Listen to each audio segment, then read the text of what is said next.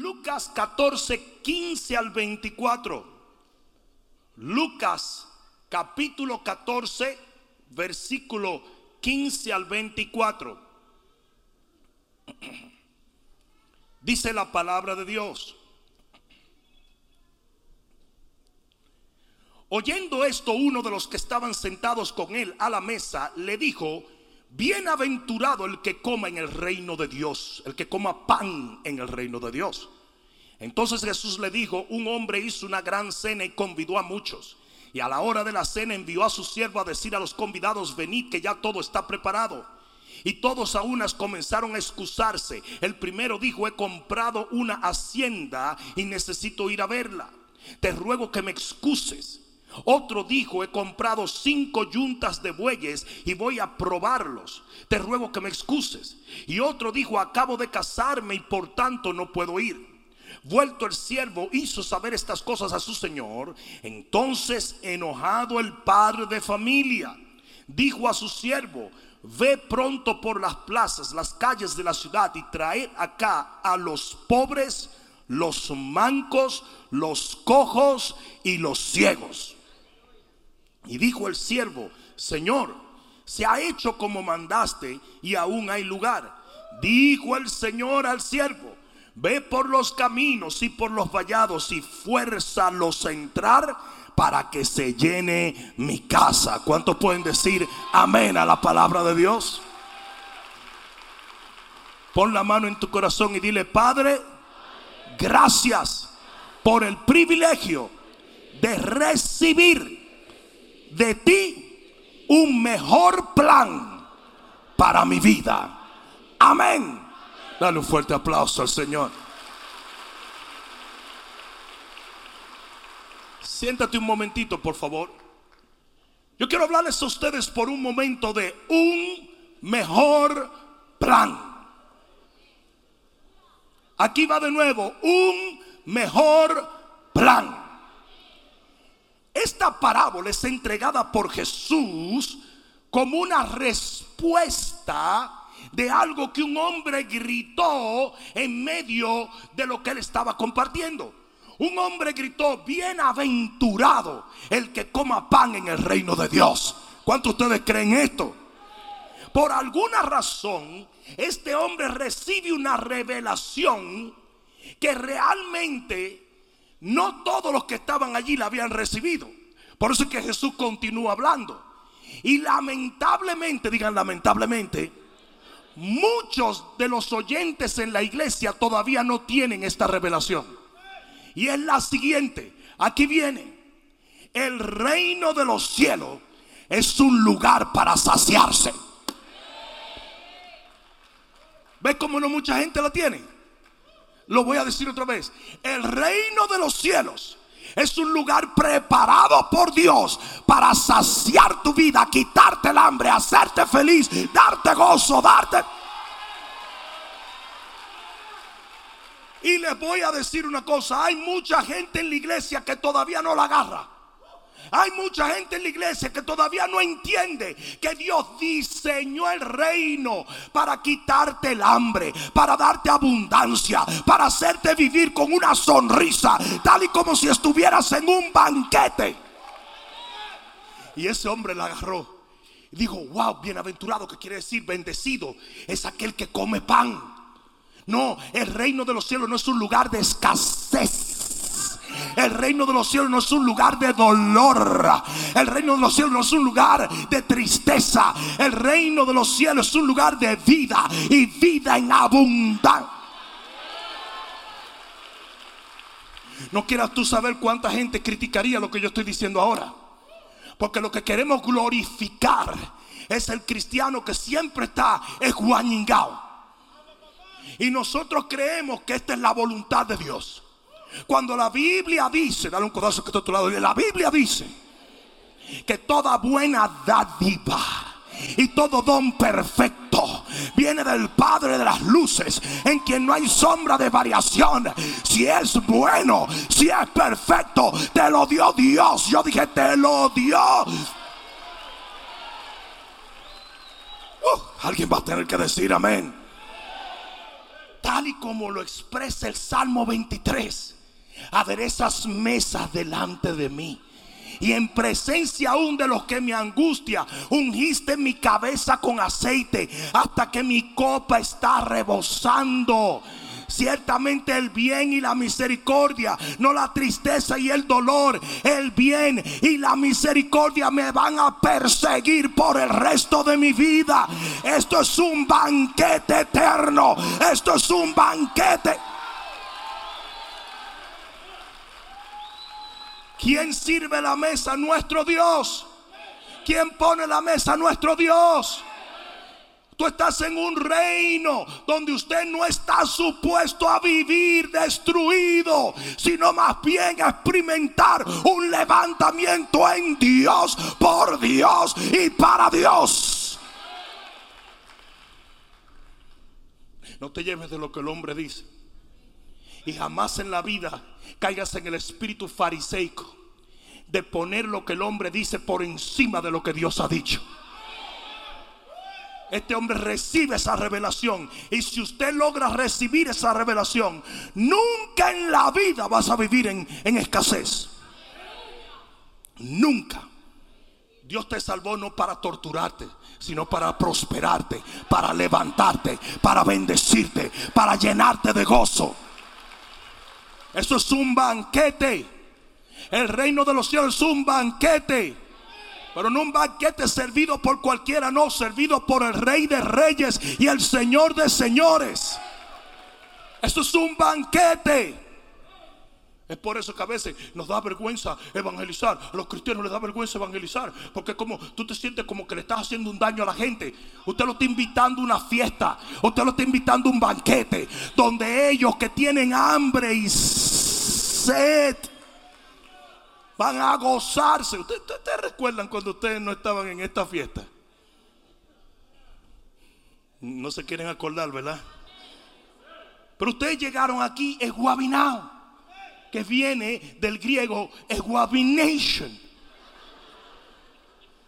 Ustedes llegaron deprimido, angustiado, desbaratado. Y tomó una sola oración para que todo comenzara a cambiar. Yo estoy hablando lo correcto, ¿sí o no? Jesús, cuando oye al hombre agarrar la revelación, dice, sí, el reino de los cielos es como un banquete es como una gran cena. ¿Qué significa una gran cena? Provisión, satisfacción, opulencia, alegría, realeza. Ah, pero eso no es lo que nos dicen. Oh, esto es bien duro, tú sabes, y nosotros tenemos que luchar a ver si llegamos al cielo. El reino es opulencia y bendición. Ah, que tú no lo estés experimentando no quiere decir que no lo sea. No sé si me están entendiendo. Pero de que tú lo sepas, entonces tienes un norte para buscar lo que Dios ha querido que tú obtengas desde siempre. Jesús no murió ni sufrió lo que sufrió para que tú vivieras en sufrimiento. Todo lo contrario, así como Él pagó por tu pecado para que tú no tuvieses pecado, Él pagó por tu dolor, tu tristeza, tu agonía, para que tú vivieras en gozo, paz y ven.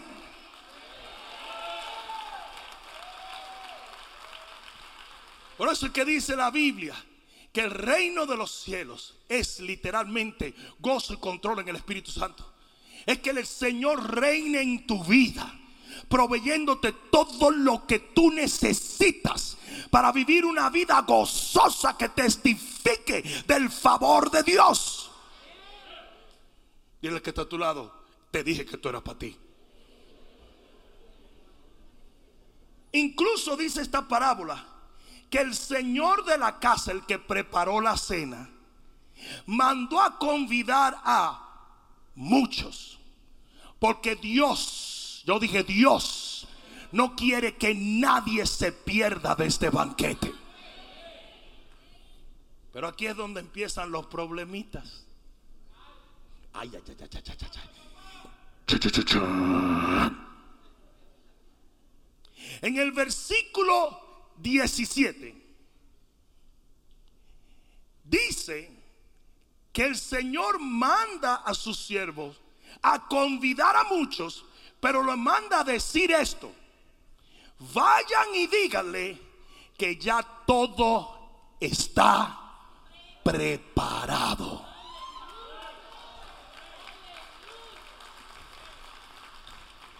Wait a minute. Tú me vas a decir a mí que tú no consultaste conmigo para saber lo que a mí me gusta. Que tú no me preguntaste qué era lo que yo quería comer. Que tú no me dijiste qué era lo que te iba a cocinar. Exactamente. ¿Sabes por qué? Porque el chef fue el que te creó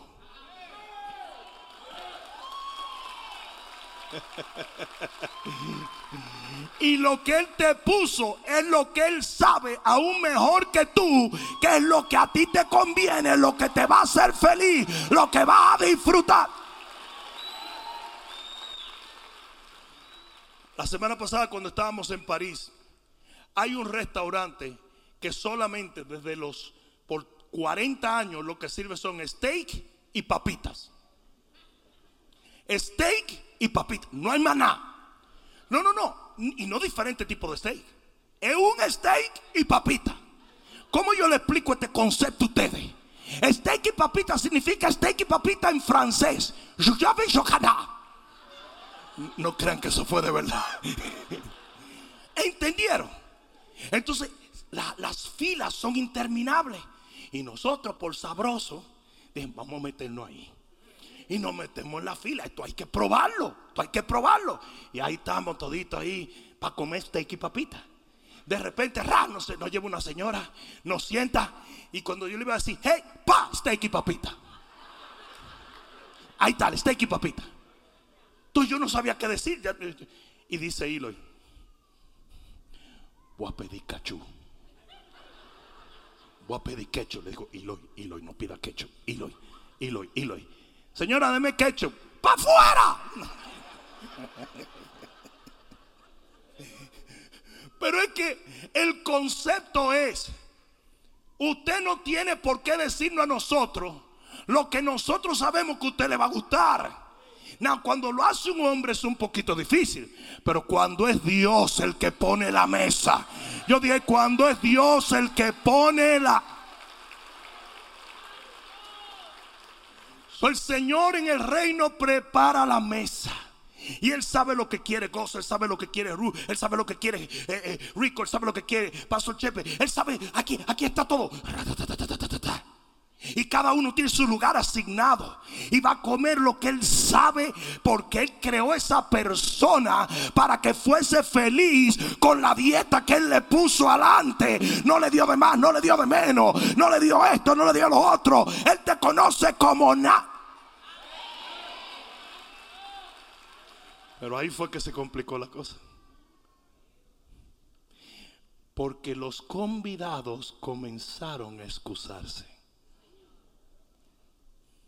Y comenzaron a decir, ah, tengo un campo y tengo que ir.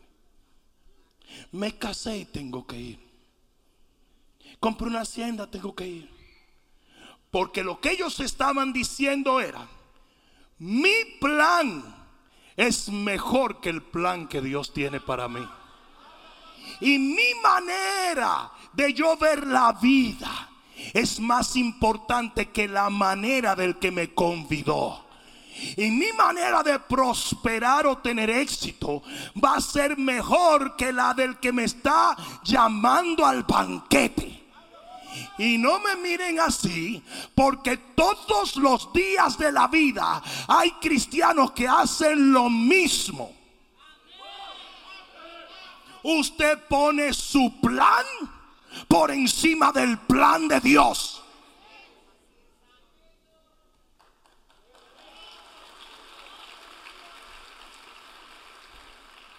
Llenos de orgullo y terquedad, vivimos insistiendo y persistiendo que nosotros sabemos más que Dios.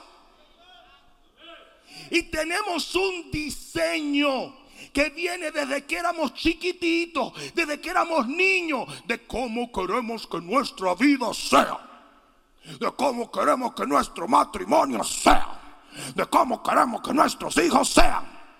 Tan estúpida es esta idea que hoy en día se están diseñando genéticamente los niños. Ustedes no oyeron lo que yo acabo de decir. Como yo siempre soy yo con un niño con los ojos verdes, yo quiero que el niño no tenga esto. Entonces, pa, lo hacen en una, en una eh, probeta con mezcla genética, lo ponen en la mujer, ahí nace el muchachito tal y como querían. Porque nosotros siempre hemos pensado que lo que nosotros planeamos es mejor que lo que Dios ya tiene planeado para nosotros. Me están dejando solo, me están dejando solo. Cada uno de ellos le impuso a Dios su plan. This is my plan. Y no rima con el tuyo, Dios. Y no es que te voy a tratar mal, Dios. Pero te lo voy a hacer saber. Esto es lo que yo quiero. Si tú me quieres ayudar, ven para acá. Pues yo no voy para allá.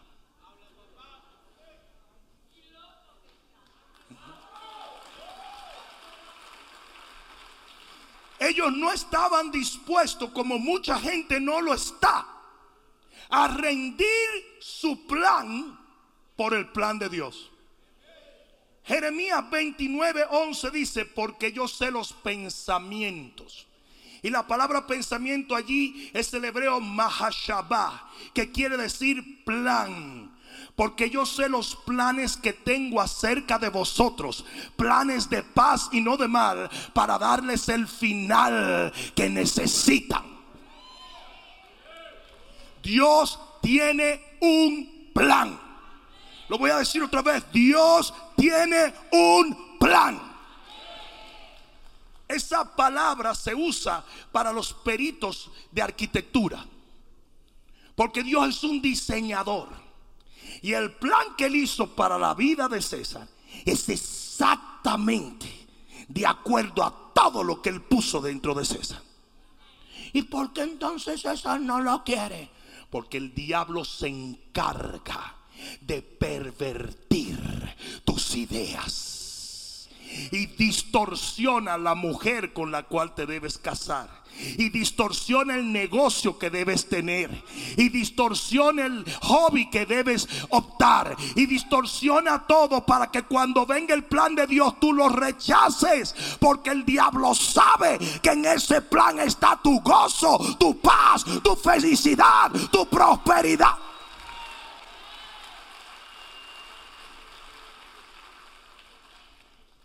Esa es la idea detrás de 2 de Corintios 5, 17 si alguno está en Cristo, nueva criatura es. Las cosas viejas pasaron. ¿De qué está hablando? Mucha gente que cree que es pecado. No, es todo. Tu plan viejo pasó. He aquí todo es hecho nuevo. O sea, entra el nuevo plan de Dios.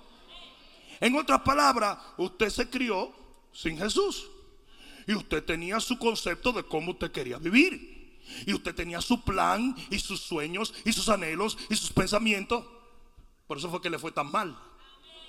¿Verdad? Menos mal que hay dos o tres gente recibiendo la verdad.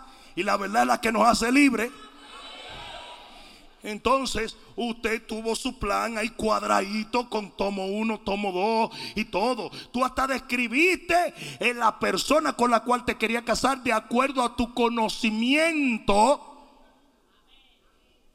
Y después todo se derrumbó. Porque ¿qué pasa? Usted tiene su plan aquí. Y de repente viene a Cristo. Y Cristo dice, yo tengo uno mejor, papá.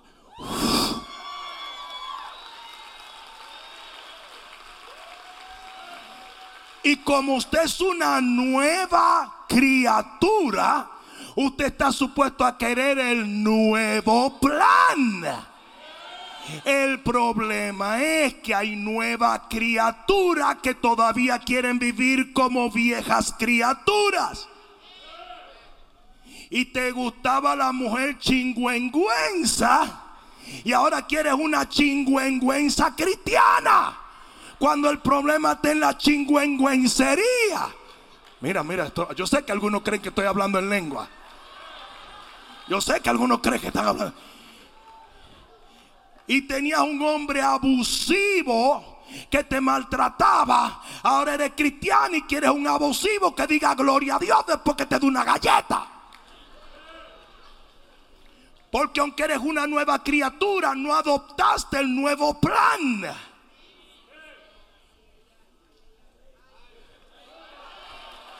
Yo creo que yo voy a tener que dejar esto. Porque estoy viendo unas miradas amenazantes. Seguridad, acérquese. Estoy viendo unas miradas amenazantes. Lo voy a decir. Voy a decir. Ponemos resistencia no a la salvación, sino a lo que trae la salvación. No, no, no, rapidito todo el mundo se quiso salvar. Todo el mundo. Repite después de mí. Te amo, te amo. Entra en mi corazón, entra en mi cucharón. Porque te dijeron que si él entraba, iba a hacer que tus sueños se realizaran. Mentira. Él viene a traer un sueño nuevo. La gente sigue insistiendo diciendo que la historia de José es cómo cumplir tu sueño. Pero ese sueño no era de José, era de Dios. Me están dejando solo. Porque por más bueno que era tu sueño, tu sueño es una chancleta comparado con lo que Dios tiene para ti. Tu sueño fue diseñado por tus experiencias que fueron horripilantes. Tus sueños fueron diseñados en temor, en falta de fe, acompañados por el mismo infierno, abrazado a pecados. Pero Dios trae un sueño limpio, puro, glorioso, maravilloso, hermoso. ¿Y qué hacemos nosotros? Lo rechazamos. Porque eso mismo fue. Vamos para un banquete. Esto es una manera nueva. Y ellos dijeron, no, no, no, no, no. Yo tengo lo mío, chicos. Yo tengo unas tierras, yo tengo esto. Déjame quieto. Y eso es lo que hacemos todos. Eso es lo que hacemos todos.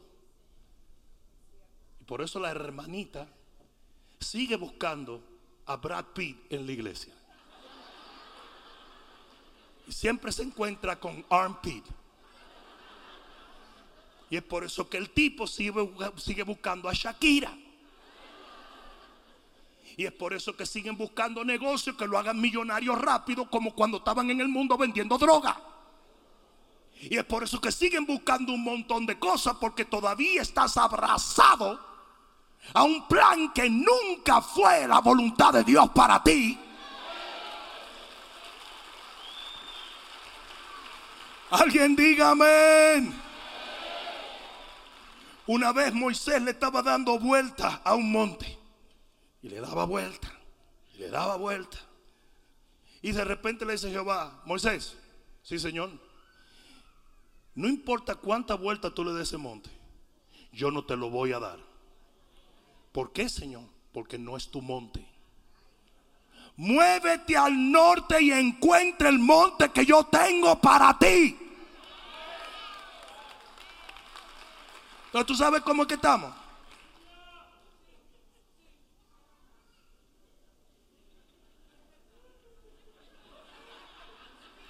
Y yo no sé qué es lo que Dios tiene conmigo. Porque desde chiquito yo le he dicho que esto es lo que yo quiero. Pero no, Él no me hace caso. Mira, ¿cuántas veces te lo va a pedir? Mira, es que no es tu monte. No es el plan de Dios para tu vida. No lo es. No lo es. No lo es. No. Ya Él preparó un plan. Te pica, te duele hasta te decalienta lo que estoy diciendo. Porque usted quería que le consultaran. Y Él no te va a consultar nada. Porque Él es el que sabe. ¿Qué sabe tú? ¿Qué sabe tú lo que tú necesitas? Son como los hijos de uno que siempre están creyendo que ellos saben más que uno.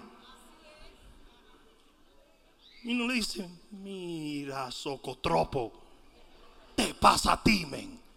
El que sabe soy yo, yo soy tu papá.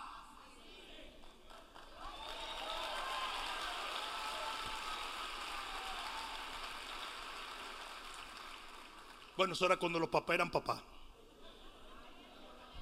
Hoy los papás son amiguitos de los niños. Es por eso que tenemos una generación completamente extraviada. Porque Dios no te mandó a ser amigo de tus hijos, te mandó a ser papá.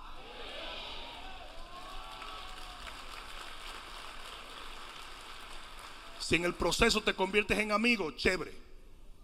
Yo soy amigo de, mis hijos.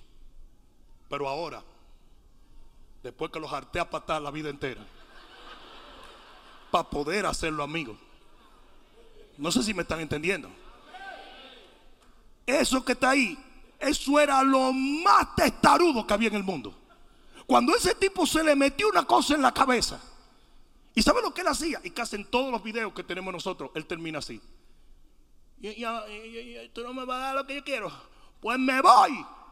Eso lo hizo en Disney. Eso lo hizo hasta que un día estábamos en un crucero. Le dijo, tú te vas ahí. Lárgate. Ra. Y cerré. Y ese tipo, hermano, decía, ¿y para dónde yo agarro? Pero ahora yo puedo ser amigo de él. Ahora, Jesse. ¡ah! Jesse cuando era chiquita, si decía vamos para la playa, decía yo quería ir al cine. Y si tú decías vamos para el cine, decía yo quería ir para la playa. Por eso fue que cuando yo vi a Alfred, que me enamoré de Alfred, yo dije, pero qué muchacho más consagrado. O por lo menos me estaba llantando el tipo. Yo dije, Vanessa, vi un muchacho ideal para la Jessie. Ese no, papi, ¿qué va? Ya ese tipo le ha tirado a Jessie y Jessie no le hace caso. Entonces yo, ah, no, no te apures. Jessie, ven acá, por favor. Yo soy tu papá y como tu papá te tengo que hablar. Hay un dominicano alto, con los ojitos claros, con cara de tigre. Que si yo te llego a ver a ti con ese muchacho, Tú vas a ver lo que es un dominicano bravo.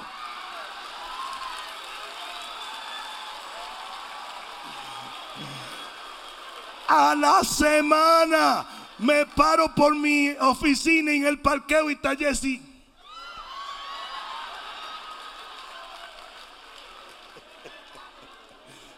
Y Alfred muy humilde.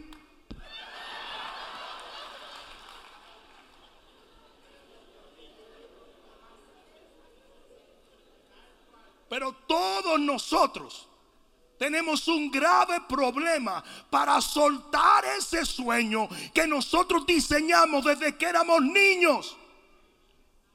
Y no queremos aceptar el plan de Dios. No sé si alguien me está entendiendo aquí. Yo le dije al Señor, te voy a decir una cosa, Señor. Yo te voy a servir, pero nunca me pongas a pastorear nunca me ponga a pastorear que yo detesto el chisme y las hermanas y los hermanos. Yo creía que yo iba a ser un evangelista. Billy Graham en Technicolor. Yo pensé que yo iba a ser un evangelista poderoso. No, a pastorear. Y tú sabes lo que yo aprendí. Que el plan de él es un mejor plan que el mío.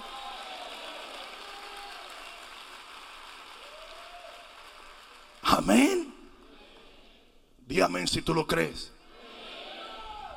Ahora bien, eso fue lo que hicieron muchos.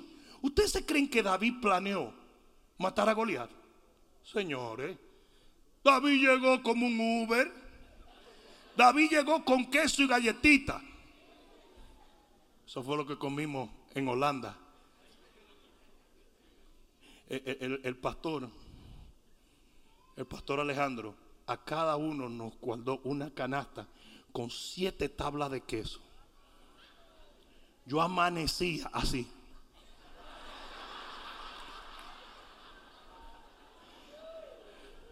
Pasé al baño y cuando miré era Chucky e. Cheese.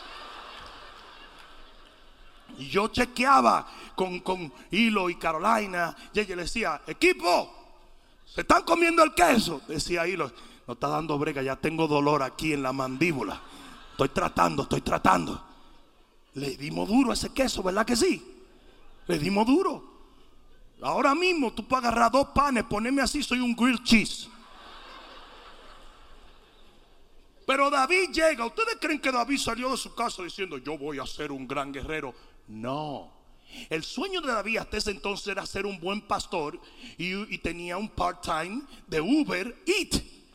Entonces el tipo se aparece, pero ¿qué pasa cuando pega un grito Goliat? que en ese momento David se dio cuenta que Dios estaba mostrando su plan. ¿Alguien está entendiendo? Y David hubiera podido decir, no, no, no, no, no, no, no, lo mío es delivery. No. ¿Sabe lo que él hizo? Él aceptó, digan, aceptó. Aceptó el plan de Dios. Porque el plan de Dios siempre fue que David fuera un rey y un guerrero. Y usted va a tener que tener la humildad suficiente para que cuando Dios presente su plan, usted diga, yo dejo este y me meto en esto.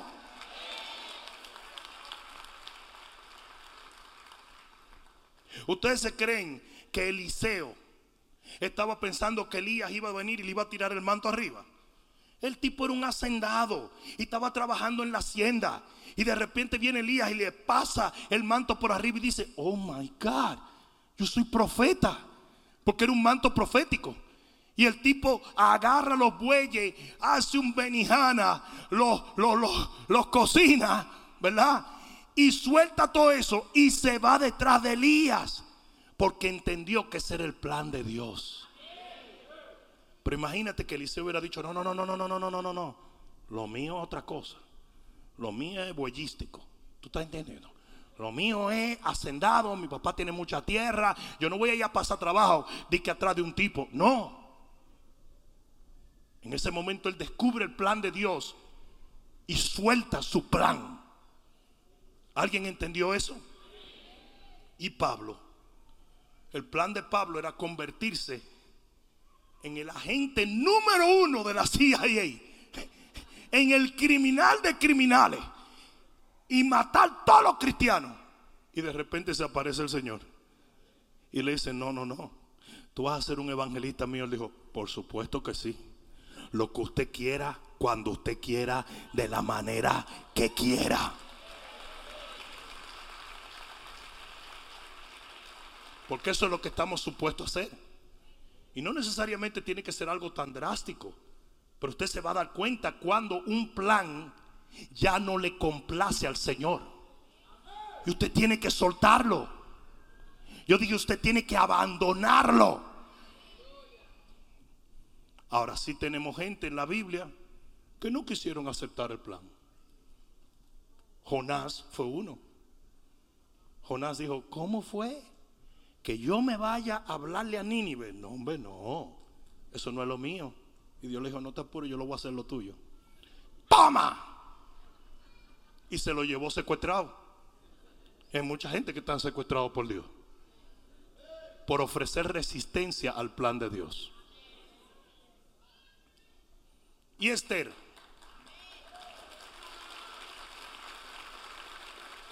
Y Esther en la Biblia. Usted dice, no, no, no, no, no, yo no voy a... Y Mardoqueo le dice, mi hija, este es el plan de Dios. Esto, para esto fue que tú naciste. Tú no puedes decir que no. ¿Y por qué yo no puedo decir que no? Porque si dice que no, el Señor te va a dar un llegueme y va a acabar con todo lo tuyo. Porque tu propósito o el plan de Él no se va a cumplir a través de tu vida.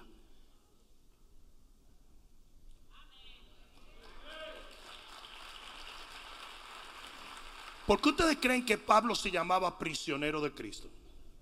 ¿Mm? ¿Y cuándo me pasaron sentencia? En el día en que Cristo salvó su alma. ¿Ustedes se creen que yo hago lo que a mí me da la gana? No. Paso Chepe, ustedes lo saben, Ru, todo el mundo, ustedes saben lo extremadamente delicado. ¿Saben cuánto tiempo tenía Amsterdam solicitándome en esa conferencia? Ocho años. Y ustedes dirán, ¿y por qué no fuiste? Porque el jefe no me dijo que fuera. Porque yo no soy dueño de mí mismo.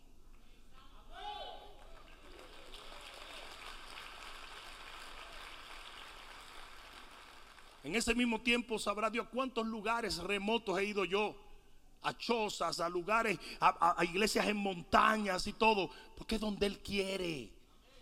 Porque yo me he dado cuenta que su plan es mejor que el mío.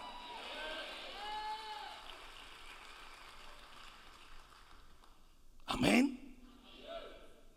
Entonces, digan entonces, entendiendo este principio, que espero que lo hayan entendido, es que nos damos cuenta del versículo 21, que pareciera no tener sentido. Porque de repente viene el siervo y le dice, Señor, esos tipos tenían toda una excusa, tenían un plan, estaban muy ocupados en lo de ellos. Y el Señor dijo, no hay problema. Ve y busca a los cojos, a los mancos, a los ciegos. Y ustedes dicen, pero ¿por qué? Ah, porque existe lo que se llama el poder del quebrantamiento. Y una gente que escoja, manca, ciega, se ha dado cuenta de que a veces las cosas no salen como a usted le da su gana. Y que usted tiene que aprender a ser humilde de corazón. Que usted no es Dios, sino que Dios es Dios. ¿Por qué una persona que ha sido afligida en la vida? Deja de ser tan comparón y orgulloso terco. Porque aprende a ser quebrado. Se le quiebre el orgullo. Ustedes saben por qué tantos matrimonios cristianos se destruyen por orgullo. Porque usted sigue siendo el mismo machista y usted sigue siendo la misma muchachita malcriada, melenuda y greñuda.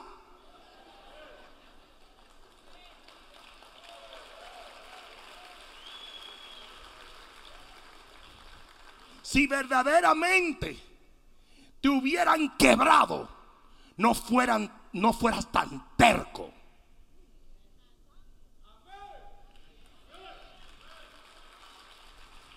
Yo, yo, yo, siempre digo que la lección más grande la aprende la gente cuando van al hospital y te dan tu batita. ¿Recuerdan la batita? Siempre es una batita más chiquita, dos size más chiquito que el que tú tienes que ocupar. Entonces tú tienes, y para colmo se, se abrochan aquí atrás, Señor. Que eso, yo te digo, eh, eh, es una lección de Dios. Entonces usted hace, se agarra su batita, ¿verdad? Bien, y dice, súbete a la camilla ahora, de maldad. Y la camilla está aquí arriba. Entonces tú tienes que hacer.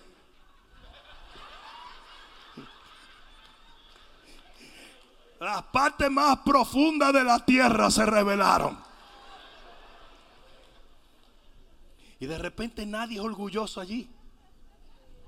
Yo estaba, yo estaba en, un, hospital los otros días, fui a visitar a una persona que, la llevaron de emergencia y cuando voy caminando así, me dice, Pastor Rudy, oh papá, ¿qué pasó? Ora por mí, please. Wow, yo oré, lloré con esa persona, tenía un problema bien grave y después le dije, por gallo loco. Ustedes me dicen, ¿por qué le dijiste eso? Claro para que aprenda. Porque el que aprende no vuelve a caer en el mismo lío.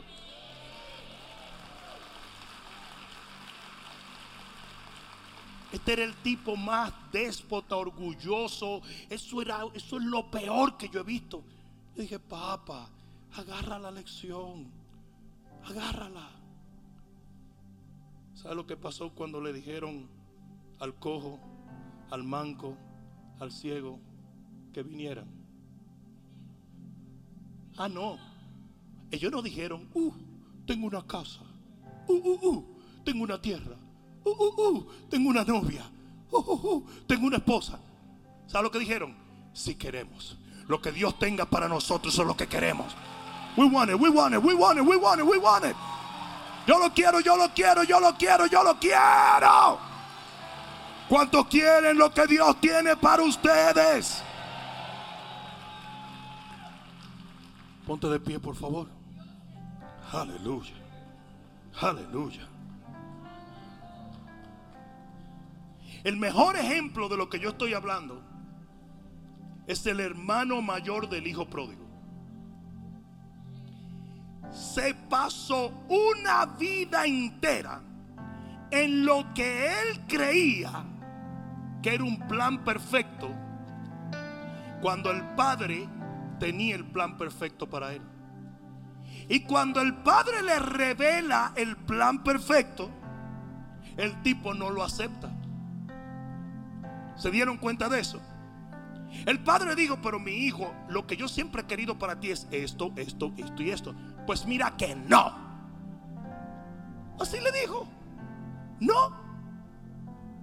¿Ustedes saben cuánta gente a diario le dice lo mismo a Dios?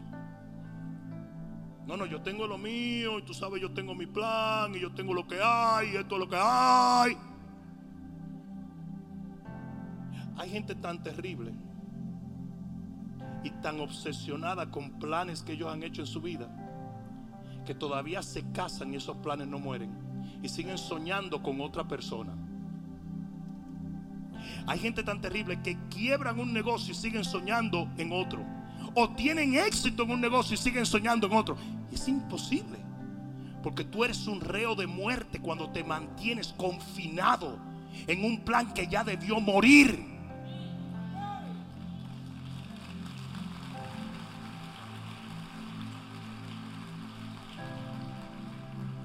Ustedes no se van a imaginar las cantidades de ofertas que a mí me llegan a la semana que ser el, ah, cabeza de una universidad, que ser eh, líder de una denominación, que ser aquello, que ser esto, que ser... tranquilo. Yo no ando por lo que yo quiero. estoy en el plan que Dios me dijo que yo tenía que estar. Y si acaso esto fuere de Dios, Él me lo hará entender. Pero una cosa Dios sabe y es que yo no voy a dar un paso sin Él.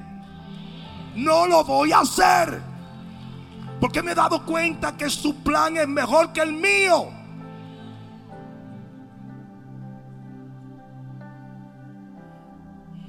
Entonces, Bishop, no hacemos planes. No, hazlo. Pero nunca seas inflexible a lo que Dios quiera dirigir ese plan.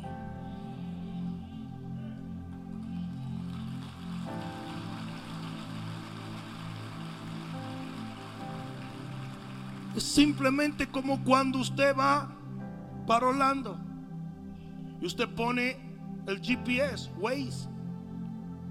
Y Waze de repente, y a mí me pasó los otros días, yo iba subiendo Orlando y de repente me dice Waze, dobla, me salga del highway, me meta local, vaya a este y agarre otra carretera. Digo yo, ¿tú estás loco? ¿Tú estás borracho qué?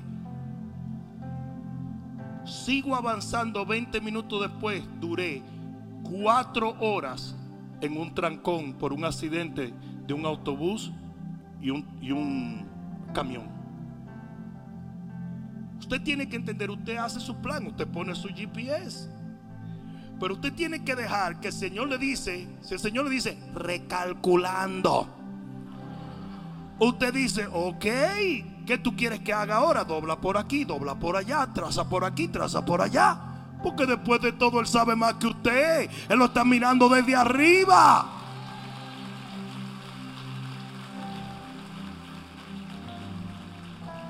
Ustedes saben que ustedes tienen intuición, ¿verdad? Y ustedes saben que la intuición es un don de Dios, ¿verdad?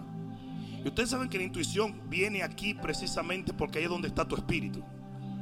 Y casi todas las veces que tú mandas a callar tu intuición, metes la pata. Sea en relaciones, o sea en negocios, o sea en lo que sea. Yo fui, yo, yo fui con un pastor a comprar un carro. Carro bien chévere, bellísimo. Y me paro al lado del carro y el pastor iba a comprar este carro cash. Y miren esto, señores. Dios es mi testigo. Le digo, yo no sé por qué. Ese carro lo chocaron de este lado. Señores, yo no tengo la menor idea de lo que yo estaba hablando. Yo creo que el tipo pensó que yo era un ultra mecánico. El tipo dijo, por favor, si tú miras el título, el título está clean, tú estás viendo, bla, bla, bla, bla, bla, bla, bla, bla. Me sentí como un estúpido. Voy a mandar unos textos y al rato viene el pastor y me dice, el tipo me dijo que quién eras tú. En el mismo lugar donde señalaste lo chocaron. Y él reemplazó todo ese lado. Y el carro le ha dado problemas hasta de liqueo desde ese entonces. Porque tú tienes algo que es tu intuición. Y tú nunca, nunca deberías de apagar esa voz de alerta que Dios te ha puesto allí.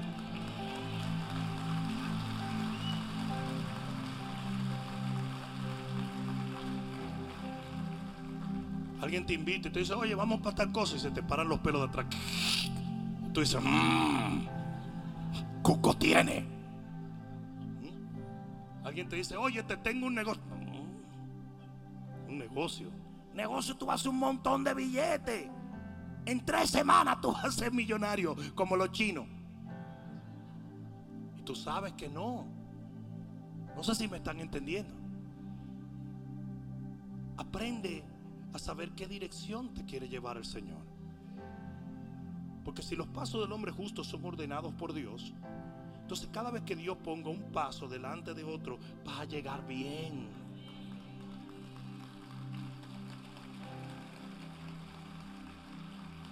Termino con esto. Santiago 4:13. Para los que dicen, entonces ya, ya no voy a hacer planes. No, sí, hazlo. Pero no seas inflexible. Dice, vamos ahora, los que decís hoy y mañana iremos a tal ciudad y estaremos allí un año y negociaremos y ganaremos cuando no sabéis ni siquiera lo que será de mañana. ¿Por qué? Eh, porque ¿qué es vuestra vida? Ciertamente es una neblina que aparece por un poco de tiempo y luego se desvanece. En lugar de lo cual deberíais decir, si el Señor quiere, si el Señor quiere, si el Señor quiere, entonces viviremos y haremos esto o aquello. En otras palabras, esto es lo que yo quiero hacer, pero si Dios quiere, lo logro hacer y si no lo quiere, no lo hago. Hello. Pero ahora os jactáis en vuestra soberbia. Con esto termino. ¿Cuál es el problema entre tu plan y el plan de Dios? Que tu plan es concebido en soberbia. Es como el plan que tenía Lucero. Yo voy a hacer esto, yo voy a hacer esto, yo voy a hacer esto. Y Dios dice, pero ese no es mi plan para ti.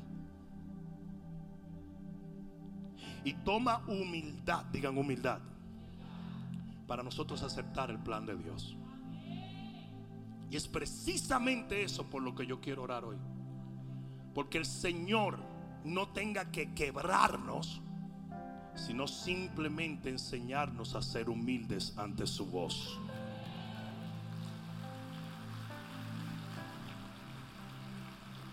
Porque la Biblia dice, digan la Biblia dice, no seáis como el caballo o el mulo, que para dominarlo hay que atarlo con el cabestro.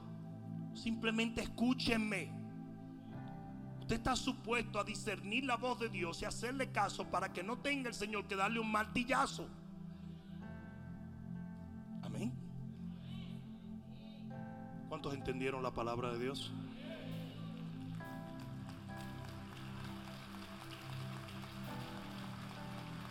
Acércate un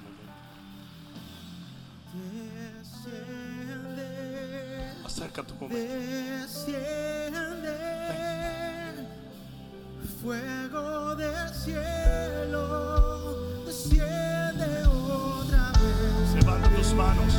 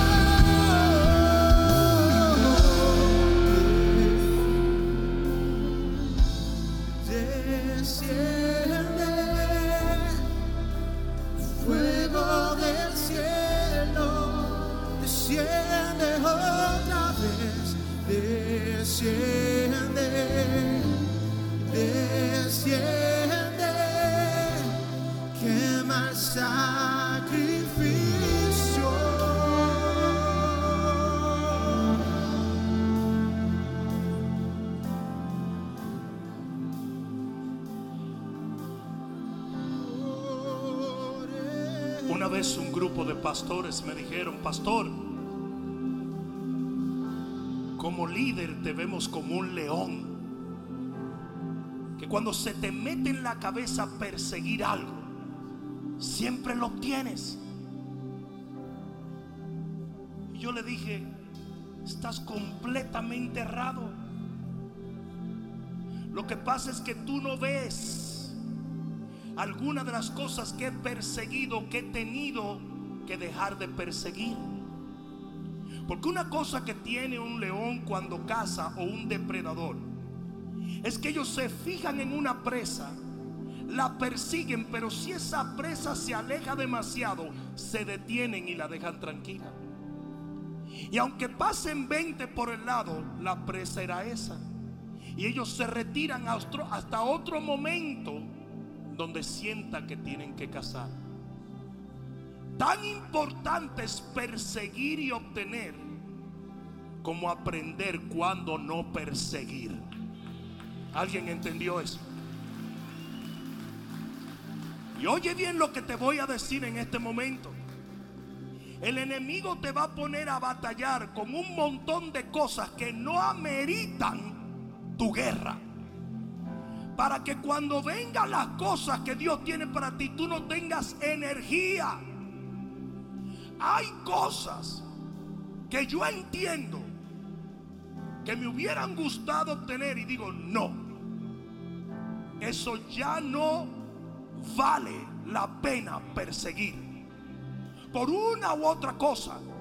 Yo le digo, Señor, revélame si estoy persiguiendo lo correcto. Y a veces el Señor me ha dicho, no, suéltalo. Deja eso. Entonces la gente a veces cree, ay, mire, el pastor fue derrotado en esto. No, derrotado hubiera sido si sigo persiguiendo algo que Dios no quiere que yo persiga. Yo fui guiado. Si el problema con un guerrero es no saber cuándo guerrear y cuándo estar en paz. No sé si alguien me está entendiendo. Usted tiene que aprender que hay cosas que ya usted no debe de batallar. Porque las cosas que usted tiene de parte de Dios ya Él las preparó. Y van a ser mucho más fáciles si usted se atreve a creerle a Dios. A descansar en Dios. ¿Alguien está entendiendo eso? Nos hemos criado con padres que sin ninguna mala intención nos fustigaron.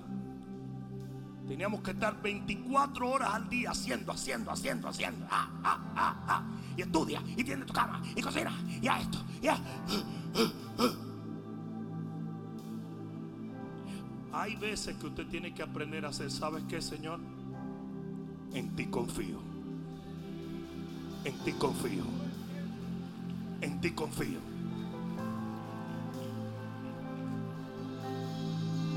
Es el secreto de poder llevar un ministerio con tantas piezas movibles y no volverse loco.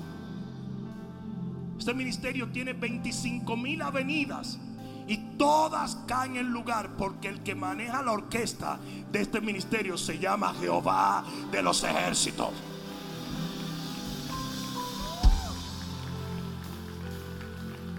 Entonces levanta tus manos al cielo. Y yo quiero que allí donde tú estás, tú le pidas al Señor que te dé la humildad necesaria para descansar en Él. Que te dé un corazón que aprenda a esperar en Él. Que tú no tengas que vivir constantemente estresado, sino que tú aprendas a confiar y a descansar en su plan. Porque ya Él lo preparó todo.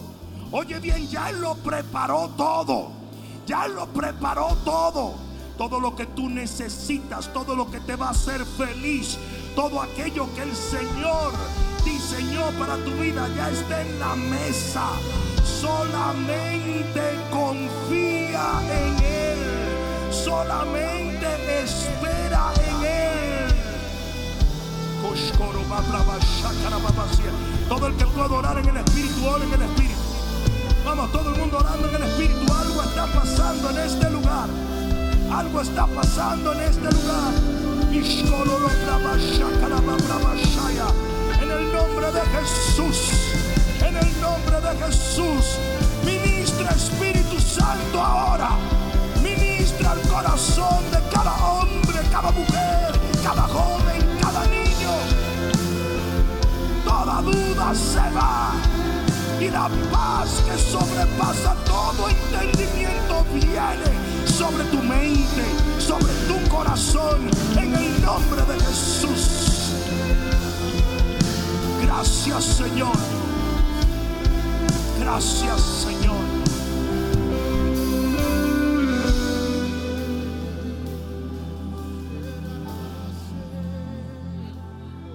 Escucha lo que voy a decirte, porque voy a concluir en este momento.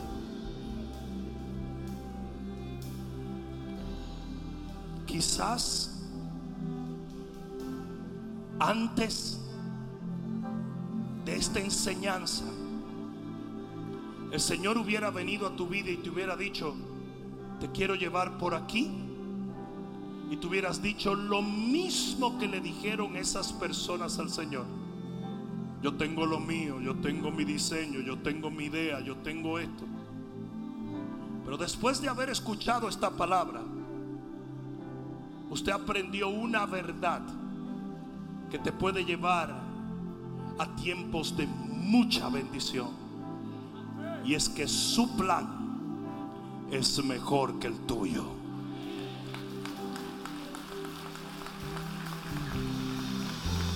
Amén. Óyeme bien. Tu felicidad, tu gozo, tu éxito, todas estas cosas están confinadas en un plan que no es el tuyo. No, no, no, no, no me malentiendas. No necesariamente tus planes son malos. Es que hay un plan más perfecto. Y a ese plan te quiere dirigir el Señor. Muchos son los pensamientos en el corazón del hombre, pero el consejo de Jehová permanece para siempre. Lo que es de Dios, yo dije, lo que es de Dios va a permanecer en tu vida. Amén. Dale gloria a Dios. Vamos, dáselo fuerte. Gloria a Dios. Que el Señor te bendiga. Nos vemos el miércoles. Amén.